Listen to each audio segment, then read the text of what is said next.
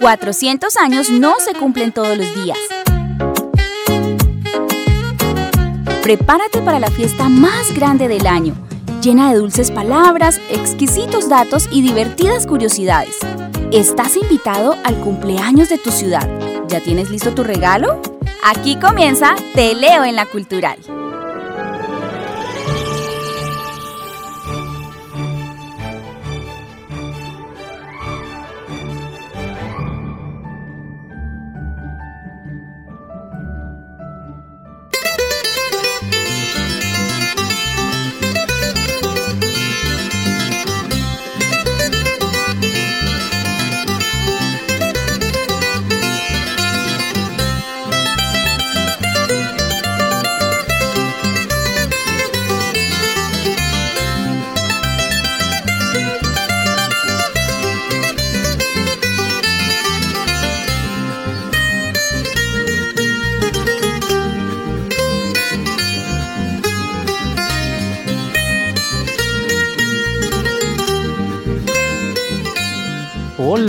Mis queridos pequeños teleoyentes, bienvenidos a la sección Leo Viajero de su programa Te Leo en la Cultural. Hoy continuaremos nuestro recorrido por Bucaramanga, nuestra ciudad bonita. En nuestro viaje de hoy hablaremos del barrio Café Madrid. Acompáñenme.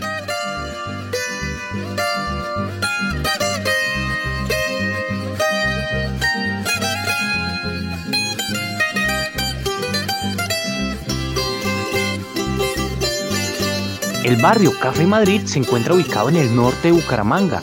Tiene una categoría histórica que se remonta a comienzos del siglo XX. En términos municipales, es un sector de los más poblados de la ciudad, con una situación social compleja, compuesta por residentes y una población que se ha refugiado ahí por décadas a causa del conflicto que ha vivido Colombia. Es una de las zonas de mayor movilidad de la ciudad y está situada en la Comuna 1. Leo, la conformación del barrio Café Madrid empieza a comienzos del siglo XX, por el año 1936, con el proyecto de unir al Magdalena Medio con Bucaramanga, es decir, que los gobernantes de la época se dieron a la tarea de buscar y comprar tierras para la construcción del naciente barrio. Fue así como adquirieron un terreno llamado Café Madrid, que estaba conformado por 20 hectáreas y tuvo un valor de 25 mil el cual fue vendido por las hermanas herederas Vesga Blanco al municipio de Bucaramanga. Además, mi querida Laura, con la construcción del barrio, también en este lugar se levantó la primera estación del ferrocarril en 1941. Esto trajo a nuestra querida ciudad la realización de emblemáticas obras, lo cual generó gran importancia en la historia de la región y comunicación de la red de transporte nacional, trayendo una gran cantidad de turistas de todas partes a esta región del país y ayudando al tránsito de mercancías, posicionando a Bucaramanga en una ciudad de gran relevancia para el país. En efecto, Leo, esta historia se puso más interesante. ¿Por qué es importante la llegada del ferrocarril a Colombia?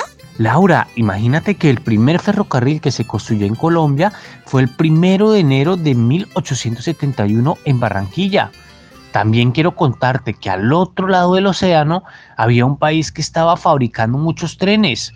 Por supuesto, hablo de Inglaterra, que inició por todo el mundo esta gran expansión, pero fue América Latina en donde más le dieron uso al tren. Esto contribuyó a la construcción de una sociedad de un estado más próspero, en el cual nuestra región no se quedó atrás.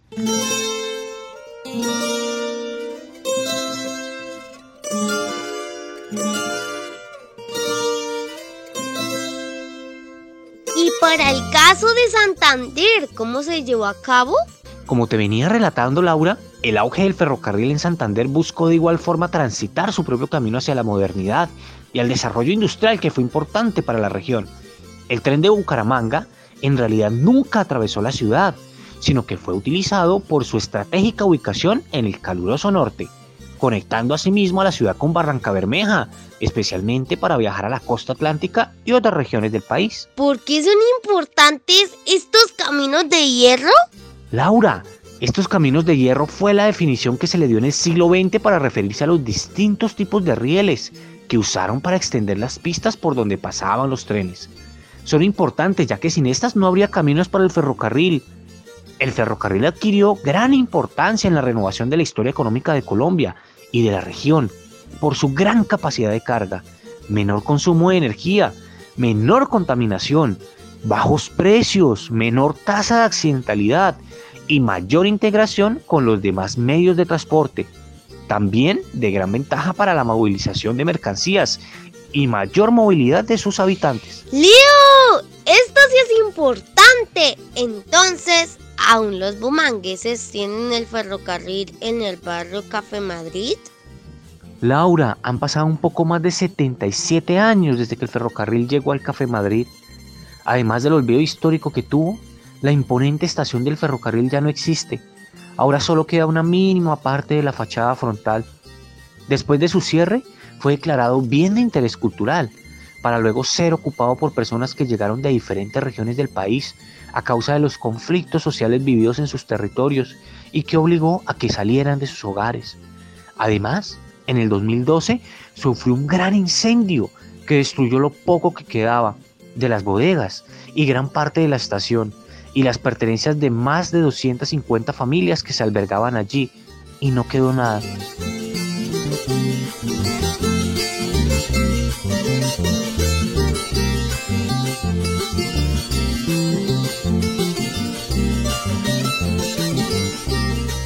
Pero a pesar de las adversidades sufridas en la estación del ferrocarril del Café Madrid y su casona, en 2015 se propuso recuperar para el uso público las estaciones en reconocimiento a sus cualidades arquitectónicas y significativas dentro de las comunidades, que las consideran aún hoy en día como baluartes urbanos de gran valor patrimonial y su gran aporte a la economía de las regiones por donde pasó el ferrocarril. Entonces, Leo, se impulsó un esquema de gestión sostenible para lograr recuperar lo que algún día tuvo un valor simbólico, un valor estético y un valor histórico.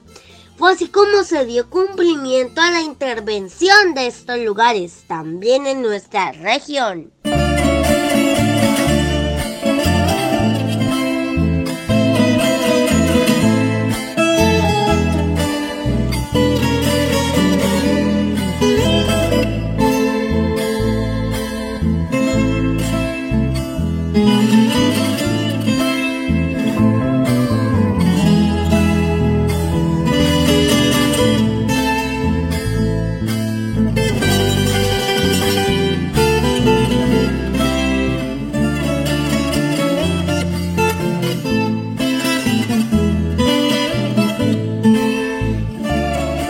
En resumen, tanto la herencia patrimonial del ferrocarril en el barrio Café Madrid y sus habitantes respondió a una estrategia de fondo para la conformación de un país diverso pero unificado, que buscó ansiosamente transitar su propio camino hacia la modernidad. En este recorrido marcó en el territorio huellas muy fuertes dentro de la memoria colectiva de sus poblaciones y su economía para la región. La construcción del barrio y la edificación del ferrocarril, sus locomotoras antiguas, paraderos y demás infraestructuras dejaron un gran recuerdo del transporte más novedoso de la ciudad, la estación del Café Madrid que unió el entorno urbano con lo rural. Sin embargo, esta connotación cultural y social cambió con el tiempo. Ya no fue la estación del tren del barrio Café Madrid el centro de atención, porque gran parte de su equipamiento fue desapareciendo. Por lo tanto, su memoria quedó en el olvido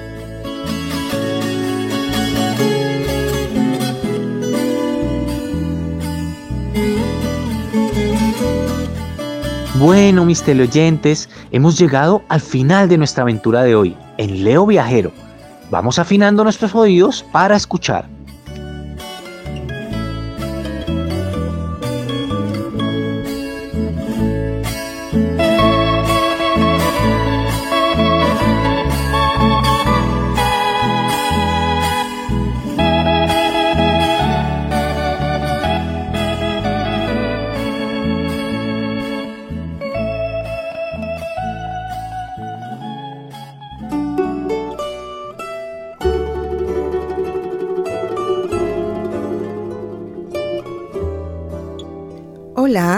De Teleo en la Cultural.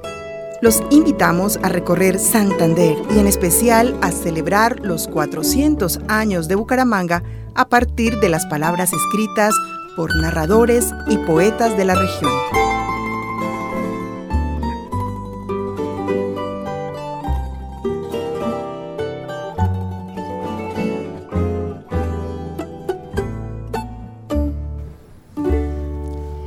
Dani León nació en Bucaramanga en 1990. Se desempeña como director del Encuentro Internacional de Poesía de Bucaramanga. Textos suyos han aparecido en diversas revistas, tanto nacionales como del extranjero. Preparó las antologías La voz alucinada y La oscuridad tras el relámpago, ediciones WIS. También ha publicado los libros Momento del Decir, el cual fue primer puesto en el octavo concurso internacional buenaventuriano de poesía. Cantar de Bruma, desde Estancias Habitadas, el cual fue Premio Internacional de Poesía Editorial Praxis en el 2014, y Canción para abrir una jaula, que obtuvo el octavo Premio Nacional de Poesía Universidad Industrial de Santander en el 2016. Recibió la beca Artistas Jóvenes Talentos y CETEX Ministerio de Educación. Y fue finalista del segundo Premio Nacional del Festival Internacional de Poesía de Medellín. Un pájaro cantaba en la copa del árbol más alto. Inundaba el bosque con su voz. De repente, una piedra lanzada fue a dar contra su pecho. El pájaro agonizando en el suelo, emitió su última tonada. La piedra, suspendida en el aire, llevaba escrito este poema. Algunos pájaros van al cielo a morir. Vuelan alto, cierran sus alas y caen de picada. Antes de tocar tierra, sus cuerpos se desvanecen. Por eso nunca vemos los esqueletos, ni el plumaje pudriéndose al sol, porque han quedado para siempre sepultados en el viento. Del canto alado de la poesía de Dani León, pasamos a la narrativa ingeniosa y entretenida de la escritora Amparo Herrera. Amparo Herrera nació en Vélez, Santander y años más tarde se trasladó a Bucaramanga para estudiar diseño industrial en la UIS. Desde muy joven se sintió atraída por la literatura y la ilustración, de modo que publicó su primera obra en el año 2000. Desde entonces ilustra y escribe libros para niños. En 2013 fue ganadora de un estímulo departamental para la creación y la producción del libro Fábulas de Cabeza, en 2015, su libro álbum La Casa recibió el premio al mejor libro ilustrado para niños por parte del Instituto Municipal de Cultura y Turismo de Bucaramanga. Otro de sus libros es El Piojo Verde, publicado en 2018 por SIC Editorial. Asimismo, ha participado en varios talleres de escritura creativa y conversatorios en torno a la literatura, entre ellos el Encuentro de Literaturas Regionales, Narrativa Emergente en Bucaramanga y el conversatorio sobre literatura infantil, ambos en el marco de la Feria del Libro de Bucaramanga en 2018 y 2019 respectivamente. A continuación, escucharemos un cuento de Amparo Herrera publicado en la antología Relata de 2017, El Atravesado. Alrededor de la lámpara Coleman, junto a sus hermanos, han escuchado atentamente las historias de miedo que contaba su padre, no era extrañarse que en ese pueblo se fuera la luz un lunes, cuando la noche apenas comenzaba. No era casualidad que hubiera salido la luna y que justo enfrente de la casa se sintiera ese aire frío y las siluetas de los parroquianos, envueltas en sus abrigos, deambularan sin ser reconocidas. No había vecinos, salvo por una pareja de viejos que atendía el restaurante de al lado, sin niños y que se alegraba cuando ella y sus hermanos pasaban por allí a preguntarles la hora o si conocían el nombre del alcalde para una tarea, o se habían comprado la vanguardia. Los niños jugaron al escondite desde que las luces se apagaron. Las sombras se apoderaron lentamente del juego. Lo hacían tan inquietante que el corazón de Ana saltaba como el de un conejo asustado mientras se ocultaba tras unos arbustos de higuerilla, conteniendo la respiración para no delatarse. Luego corrió con todas sus fuerzas. Un, dos, tres por mí. Salvo a la patria. Clara, que había hecho el conteo sin mirar, con la cara tapada, de cinco en cinco hasta cien, se echó a llorar y el juego acabó. Ana era la última niña que faltaba por descubrir, la más pequeña. Clara no quiso aceptar su derrota. Comieron y el padre encendió nuevamente la lámpara.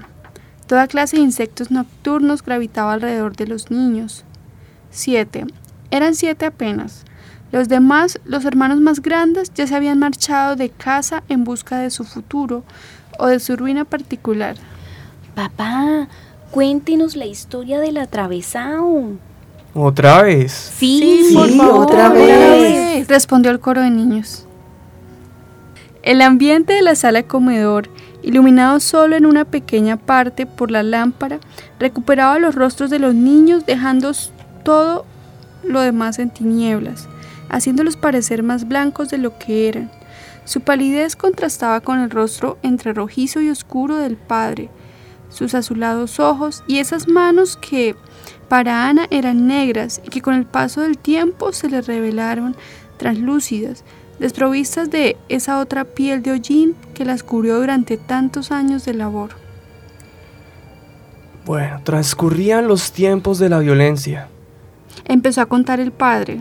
Siempre era peligroso salir en la noche y habíamos ido con el compadre Rey hasta una vereda que queda cerca del cruce de Guabata. Yo todavía no conocía a Emma y trabajaba en el hotel de mi madrina. El compadre vino y me convidó a visitar una tal Briseida de la que él gustaba, pues ella estaba de cumpleaños y al parecer sus papás ofrecerían una molla llena de chicha y abundante comida.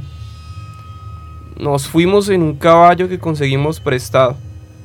Salimos al igual que el animal desbocados, con la fuerza de nuestra juventud, sin tener precauciones de nada. Las riendas sueltas con el pensamiento fijo en Briseida. Yo la había visto en misa un par de veces. Nunca descubría su rostro totalmente, al parecer obligada por sus padres a usar mantilla. Era alta, espigada como mis tías. Mi compadre pensaba en sus tobillos bien plantados, su caminar acompasado, y desde ese día que la vio bailar el torbellino en la plaza, con su hermano, ya no pudo suspirar por ninguna otra. El frío se iba apoderando del camino. Las tinieblas no nos atemorizaban, pero había algo en el ambiente que obligaba a avanzar muy rápido, como huyendo. Una hora y media después llegamos a la casa. Dos gosques intranquilos salieron a recibirnos. Chispas, aleluya, pa' dentro. Gritó una mujer. Sigan, no son bravos. No han mordido a nadie en la última semana. Masculló entre risas. ¿Y el caballo? Pueden dejarlo amarrado a ese árbol. Ya les traigo algo para la sequía. Y continuó diciendo. Era la mamá de Briseida. Una mujer de palabra amable, pero con un mirar tan agudo que con solo pasar la vista juzgaba a los visitantes. Adentro, la casa estaba llena de gente desconocida.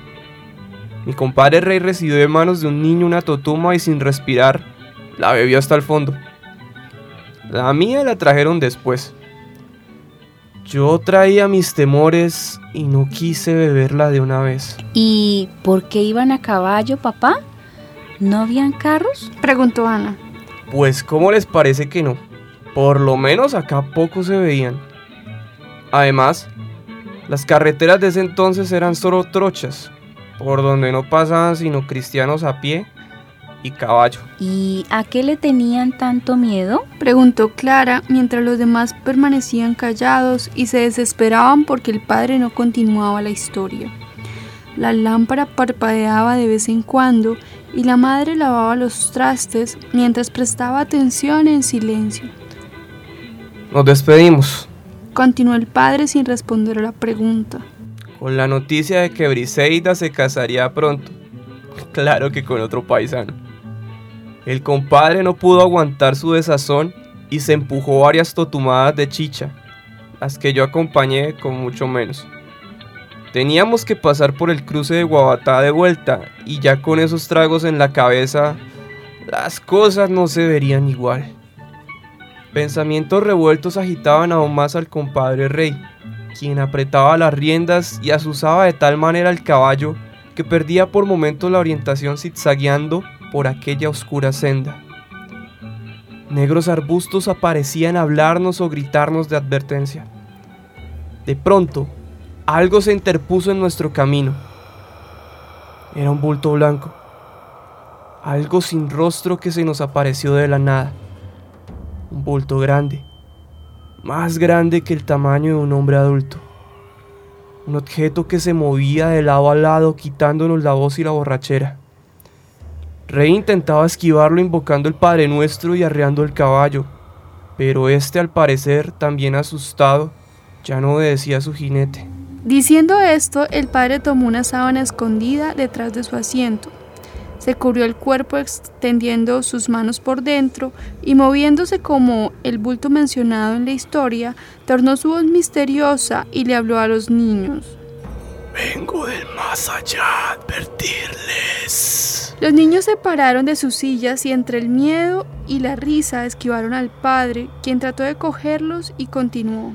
Vengo del más allá a advertirles. que al que coja primero.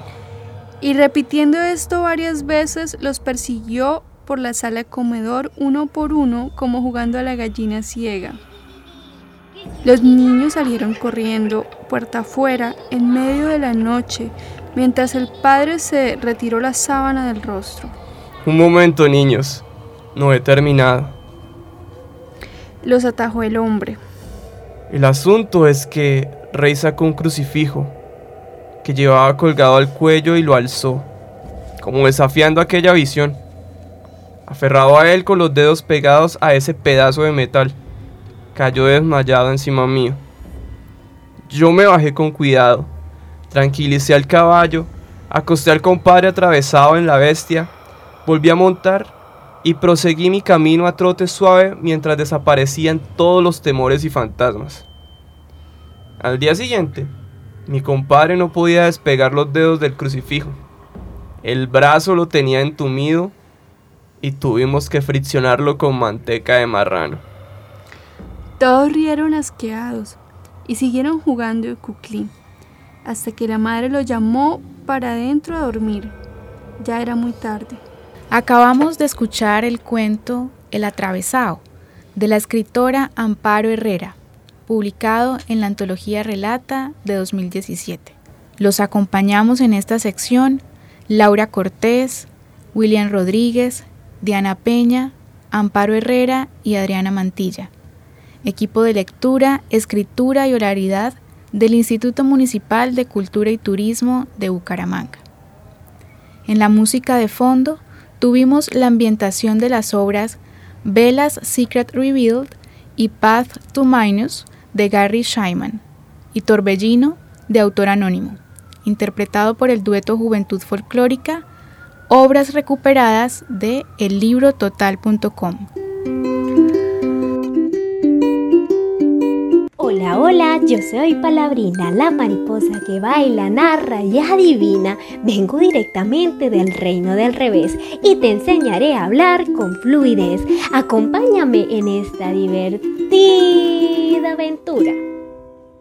Hola, hola, hola, yo soy Palabrina, la mariposa que baila, narra y adivina. Vengo directamente del reino del revés, un reino que sé que ustedes quieren conocer, pero el día de hoy vengo a conocer el barrio de Café Madrid con los niños de Teleo la Cultural. Y es imposible no nombrar este barrio sin pensar antes en el delicioso café colombiano, en su aroma y mm, en su sabor. Bueno, en el Reino del Revés no tenemos dicho producto, por eso me encanta tanto venir a Colombia a probarlo. Y precisamente una de las maneras que más me gusta tomar el café es el café con leche. ¿A ustedes también les gusta? Es muy delicioso. Y el día de hoy me recuerda una canción del autor Luis Pesetti que es muy divertido y también lo combino con un juego de manos. ¿Quieres hacerlo conmigo? Bueno, vamos allá. Bueno, primero les voy a enseñar la posición, los movimientos de las manos. ¿Listo? El primer movimiento es golpear los muslos o la mesa que tengamos enfrente. Muy bien. Ahora vamos a dar una palmada. Ahora vamos a colocar nuestra mano izquierda debajo de nuestro codo derecho y nuestra mano derecha golpeando nuestra cabeza. Muy bien. Entonces, golpeo mesa, doy una palma, mano debajo del codo y palma golpea mi cabeza. ¿Listo? Muy bien. Ahora vamos a hacerlo un poco más rápido, ¿ok? Mesa, palma, codo, cabeza. Mesa, palma, codo, cabeza. Muy bien. Y ahora lo vamos a hacer con nuestra canción. ¿Les parece? Bueno, y la canción va así. Échele leche al café para hacer café con leche, para hacer leche con café, que hace falta que le eche. Muy bien, ¿listo? Vamos de nuevo. Échele leche al café para hacer café con leche, para hacer leche con café, que hace falta que le eche. Muy bien, ahora lo vamos a hacer con nuestras manos, ¿ok? Vamos a cantar y vamos a hacer el movimiento. ¿Listo? Échele leche al café para hacer café con leche, para hacer leche con café, que hace falta que le eche. Muy bien, ahora lo vamos a hacer un poco más rápido, ¿vale? Preparando manitos a la una, a las dos y a las tres. Échele leche al café para hacer café con leche, para hacer leche con café, que hace falta que le eche. Muy bien, ahora un poco más rápido. Vamos con el nivel más rápido. Échele leche al café para hacer café con leche. Para hacer leche con café hace falta que le eche. Ups, creo que me equivoqué. Vamos a hacerlo de nuevo, ¿listo? Calentando, calentando, calentando más rápido, sin equivocarnos. Échele leche al café para hacer café con leche, para hacer leche con café, que hace falta que le eche. Muy bien, ¿ya lo tienes? Bueno, hazlo conmigo una última vez. Rápido, rápido, rápido. Échele leche al café para hacer café con leche, para hacer leche con café, que hace falta que le eche. Muy bien, lo hicieron fantástico. Hola, pequeños viajeros de Bucaramanga. Hoy voy a compartirles mi experiencia haciendo cine. Mi nombre es Carlos Augusto García y vivo en la mesa de Ritoque. Seguramente ustedes habrán estado en circos o fiestas infantiles donde hay magos que nos sorprenden con sus trucos. Pues en efecto el cine es hacer magia con la luz. A través de este entretenimiento viajamos a lugares fascinantes donde seguramente por otros medios sería imposible hacerlo. Incluso podemos viajar en el tiempo, tanto al pasado como al incierto futuro también a otros mundos, gracias al poder de la infinita imaginación. La sensación de estar sentado en una sala oscura y viajar sin límites es una experiencia difícil de comparar con otros medios de entretenimiento. Empecé haciendo cine como un juego cuando estaba en primaria. Tomé una caja de zapatos, dos lápices, recorté caricaturas, los pegué a los lápices y fui dándoles movimiento. También en la parte superior de los cuadernos hacía el mismo dibujo, alterando los movimientos. Al mover las hojas se producía lo que después de grande supe que era el principio del cinematógrafo, un aparato muy viejo que es el padre de las cámaras de cine de hoy en día. Todos podemos hacer cine, pues tenemos historias que contar. Solo es cuestión de organizar las ideas en un guion o guía de lo que queremos contar y echar a andar la imaginación. Cuando estudié cine, hace 35 años, se hacía en una película llamada celuloide que había que desarrollar con productos químicos, luego cortar y pegar creando la película final. Hoy día cualquier persona tiene acceso a una cámara en un dispositivo móvil, por eso es muy fácil hacerlo así sea como aficionado. Ocurren miles de anécdotas haciendo cine. A veces una escena que debería ser muy seria se convierte en algo chistoso debido a las equivocaciones que ocurren durante el rodaje pero a veces son situaciones que ayudan sin querer a darle un toque realista a la historia. A veces los actores se caen, es decir, se equivocan. y en otras, en efecto, tropiezan y caen produciendo risas inesperadas. Recuerdo una en que mi equipo de actores tenían que comer y hablar en un restaurante. Era poco el presupuesto para esa escena, pero el dueño del mismo nos colaboró colocando diferentes platos, pero con la condición de que no podíamos comerlos. La escena se repitió muchas veces. Era de noche, estábamos cansados, con hambre y mientras se actuaba fuimos devorando todo. Finalmente fue bastante caro. Casi tenemos que terminar lavando los platos del restaurante para pagar. Solo me resta invitarlos a que hagan cine. Pequeñas películas puede ser con el celular. Hoy día existen aplicaciones y a simples imágenes podemos agregarle música, efectos, algo que será una experiencia enriquecedora y divertida.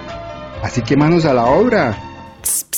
Ven, vamos a escuchar qué está pasando en el laboratorio científico del doctor Ito y Tuito, nuestros dios científicos.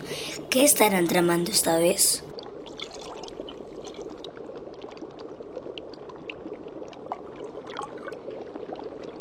Mm, pues no sé, Tuito, no estoy muy seguro, déjame pensar. Un vehículo de transporte que se mueve por vapor. Mm, pues bueno, podría ser el barco. ¿Cuántas, cuántas letras tiene? Ah, ok, es el tren.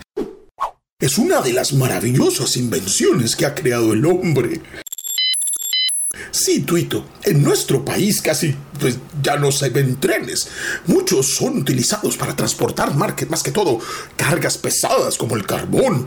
Pero durante muchos años el tren fue un importante medio de transporte que trajo progreso y desarrollo a muchas regiones del país.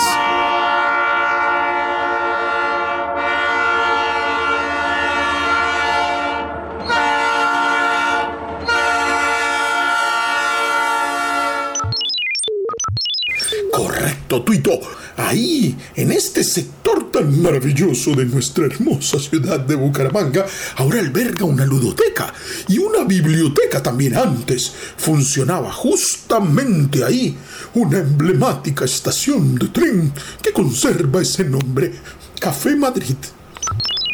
Eh, sí, Tuito, esa, esa, estación de Café Madrid llegó a ser la más importante en la ciudad hace muchos años y conectaba nuestra región con la costa atlántica, norte de Santander y otras regiones del país. Sí, Tuito, debió ser muy emocionante haberse montado en un tren. Mis abuelos alcanzaron a subirse a uno. Ey, ey, tranquilo, no, yo no. Pues, pues no, no, no, no soy tan viejo. O si me monté y no me acuerdo. No, no, no, no, yo no alcancé. Mira, ¿Quieres escuchar cómo se oye un tren? ¿Cómo se oía un tren? Esto me emociona mucho.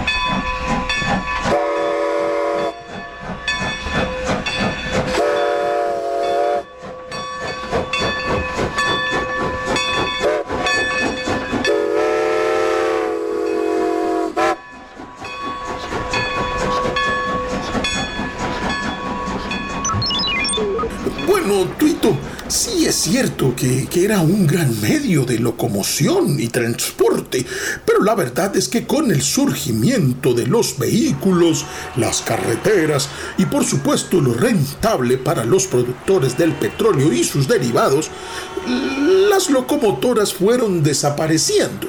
Lo malo es que todo indica que a mayor velocidad y mejor tiempo, más se fue contaminando nuestro medio ambiente.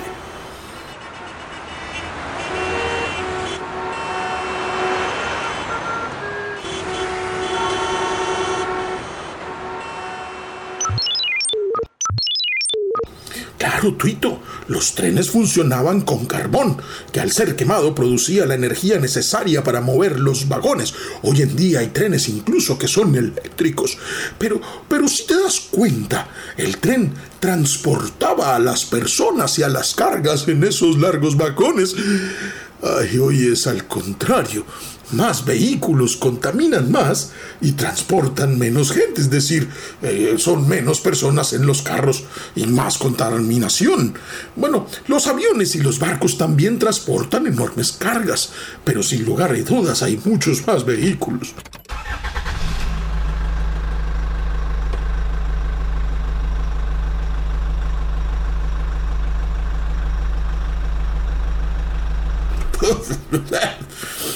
Bueno, siempre existirán algunas alternativas, pero si no hacemos algo rápido, Tuito, la contaminación de nuestro planeta ya no resiste más. Mira, las oleadas de calor, buena parte de las inundaciones en el mundo son señales de que nuestro planeta necesita un cambio.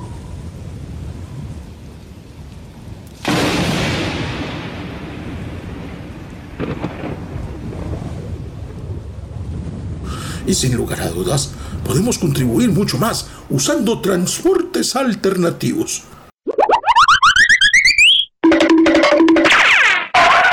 Sí, sí, sí, yo ahí más o menos siempre ando en mi destartalada bicicleta cuando quiero ir a la biblioteca Turbay por un libro.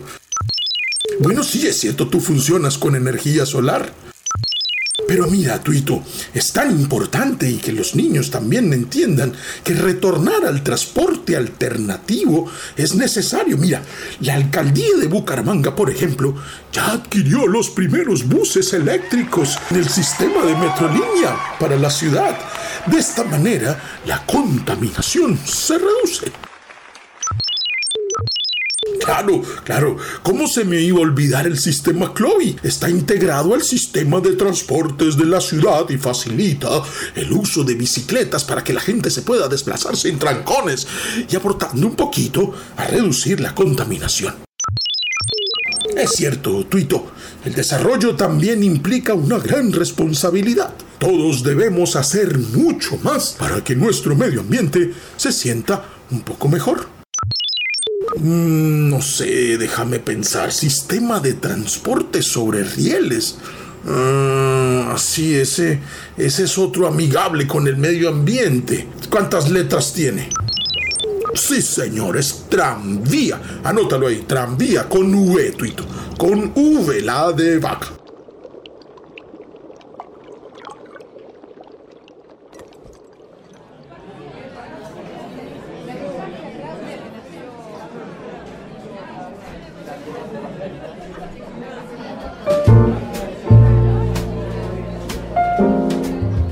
Bienvenidas y bienvenidos a nuestra sección Así hablamos aquí en Bucaramanga, un espacio radial para nuestras palabras favoritas.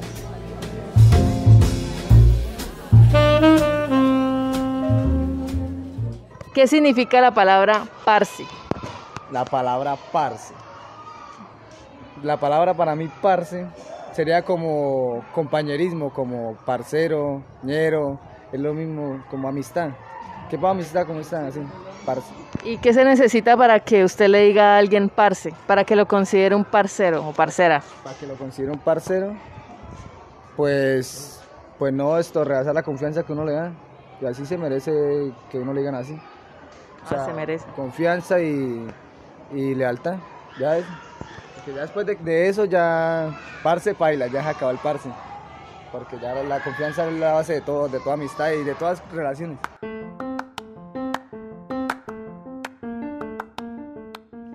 El sustantivo parce, al igual que ñero o ñera, se utiliza para llamar o hacer referencia a una persona que se considera amiga. También cuando a una persona se le llama parcera, quiere decir que es alguien en quien se tiene mucha confianza y además con quien realiza actividades amistosas. Hola, ¿qué significa la palabra maquia? Maquia es como, digamos, estar potente, estar feliz, que estar bien, activo. Como caucho. Sí, es lo, cae lo mismo, maquia. O sea, maquia, siente maquia, o sea, siente como digamos con fuerza para, o sea, maquia es como para pelear o algo así. ¿Siente Ah, maquia para pelear. Sí. Ok, ¿Siente una- maquia para pelear? como provocación. Sí, provo- es una provocación, sí.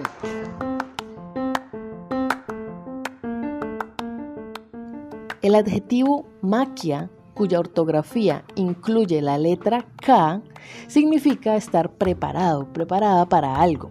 Es una manera de expresar una autopercepción del estado de ánimo de quien lo dice.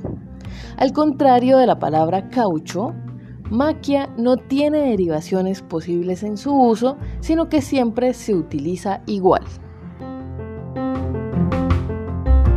Hola, ¿qué significa la expresión estar en bolsa?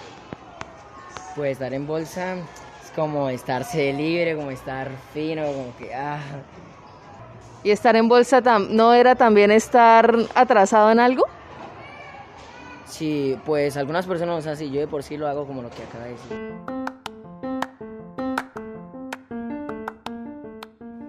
La expresión estar en bolsa es muy conocida en nuestra ciudad. Significa estar retrasado con alguna tarea, actividad u obligación. También se utiliza solo la frase en bolsa para expresar que ya se ha perdido la oportunidad de llegar a tiempo a algún lugar. Amigos de Te Leo en la Cultural. Yo soy Caspiroleta Clown. Bienvenidos al reto, donde todos participan jugando con las palabras y la música.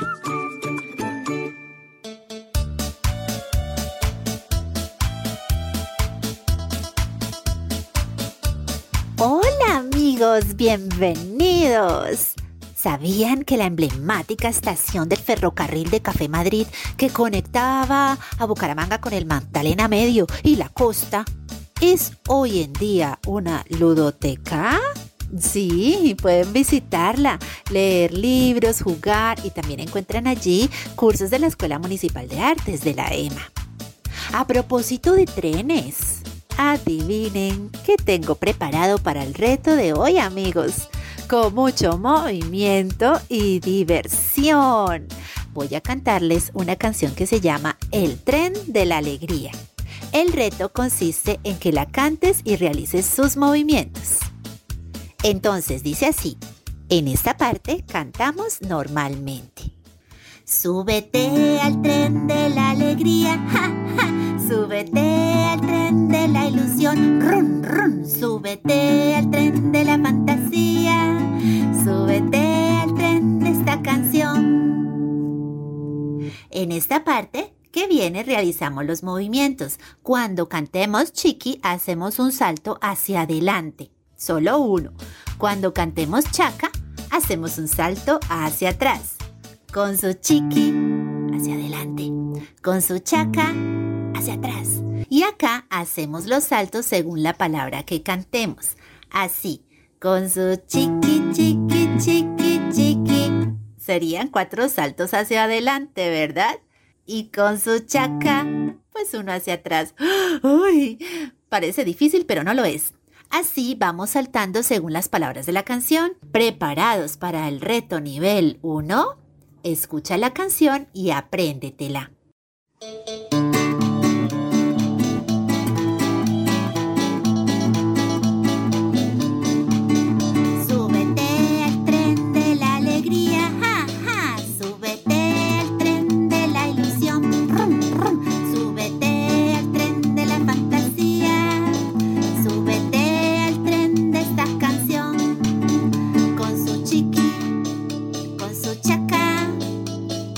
Chiqui, chiqui, chiqui, chiqui, chaca. Con su chaca, con su chiqui,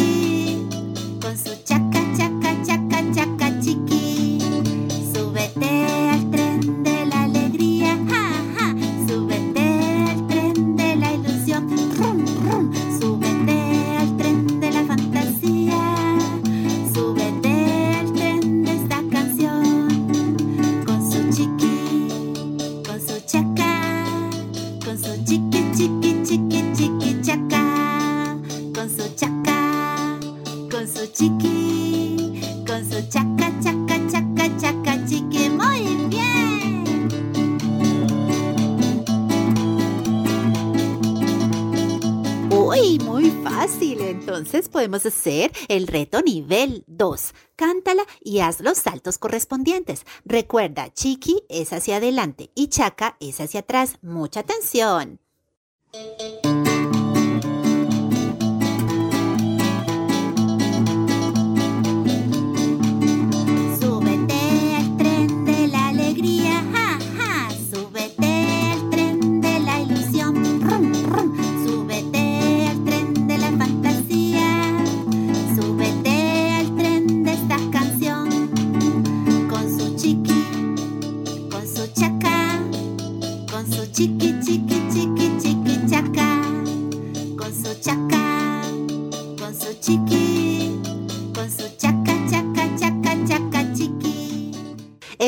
Excelente, qué divertido. Entonces nos queda el nivel 3, hacerlo más rápido. Ya no voy a usar la pista. Súbete al tren de la alegría, ja, ja.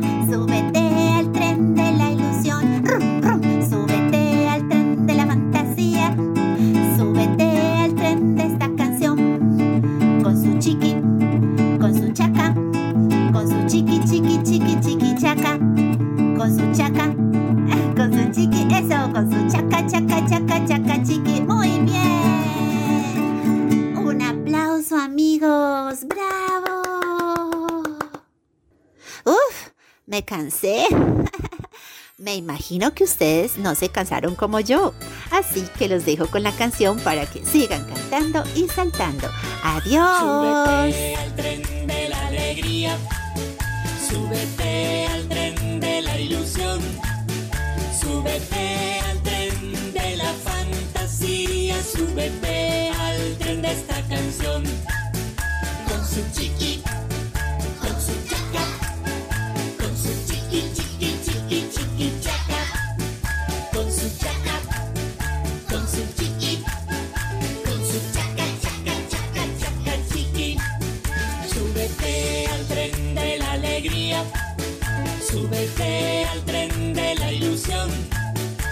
súbete al tren de la fantasía, súbete al tren de esta canción.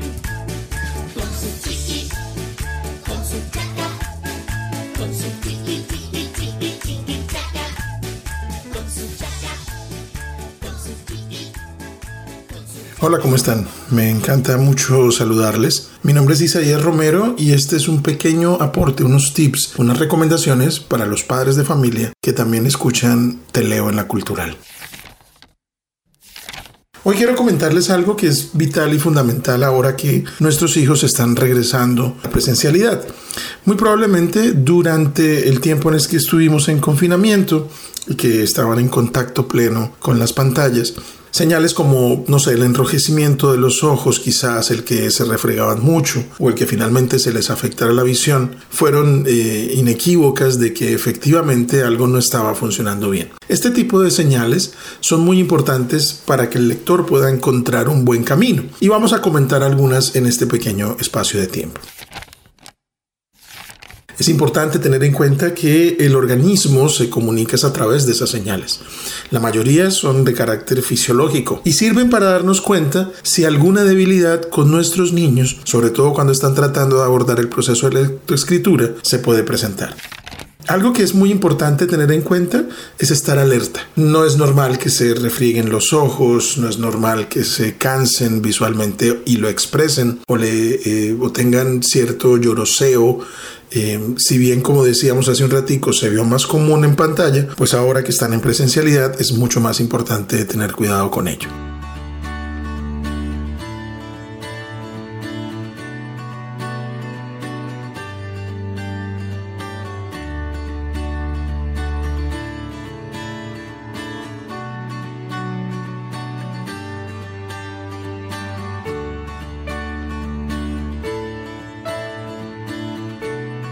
Fatiga en la visión puede darse de carácter hereditario, creo que muchos de ustedes lo saben, pero hay que estar pendientes de si pestañea con frecuencia, achica los párpados, todo este tipo de acciones pueden ayudar, si las tomamos a tiempo, para hacer que puedan leer mucho mejor.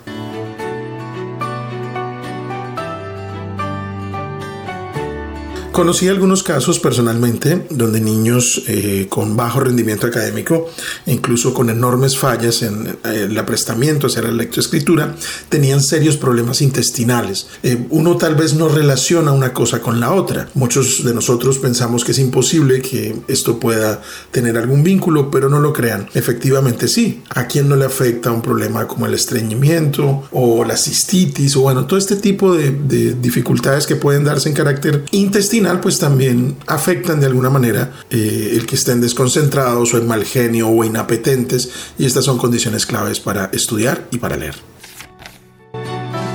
El denominado aparato fonador está siempre susceptible de estar afectado por enfermedades, por alergias, por resfríos. Esta área incluye los músculos y nervios faciales, la laringe, que es nada más y nada menos que donde se encuentran las cuerdas vocales, la lengua, el paladar, los dientes. Entonces, al salir el aire de los pulmones y dirigirse a la laringe para emitir o repetir una palabra, es la epiglotis la que permite ese paso de aire hacia las cavidades nasales y bucales. Vibran estas, ¿no? Vibran las cuerdas y esto es lo que produce el sonido.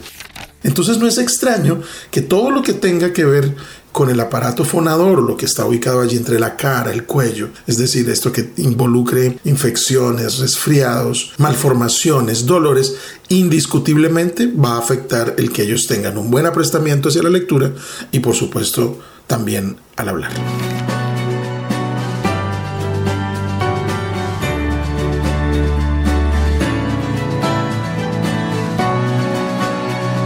La recomendación, queridos padres, es estar pues muy pendientes de nuestros hijos. Estas pequeñas situaciones, como les digo, en muchas oportunidades uno puede no tenerlas presentes, pero en muchos casos obviamente sí nos pueden afectar y pueden afectar que ellos de alguna manera eh, se acerquen mucho mejor a la lectura. Si conocen alguna, están cordialmente invitados a dejar sus comentarios para que otros padres también puedan acercarse a este maravilloso espacio de Teleo en la Cultural. Nos vemos en ocho días.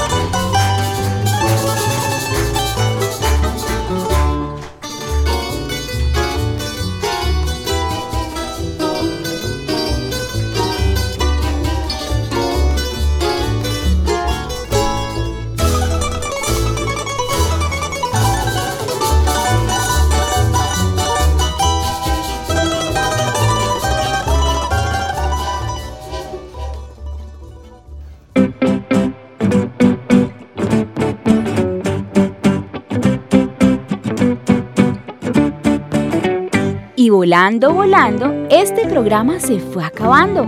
Te esperamos en ocho días para seguir contando.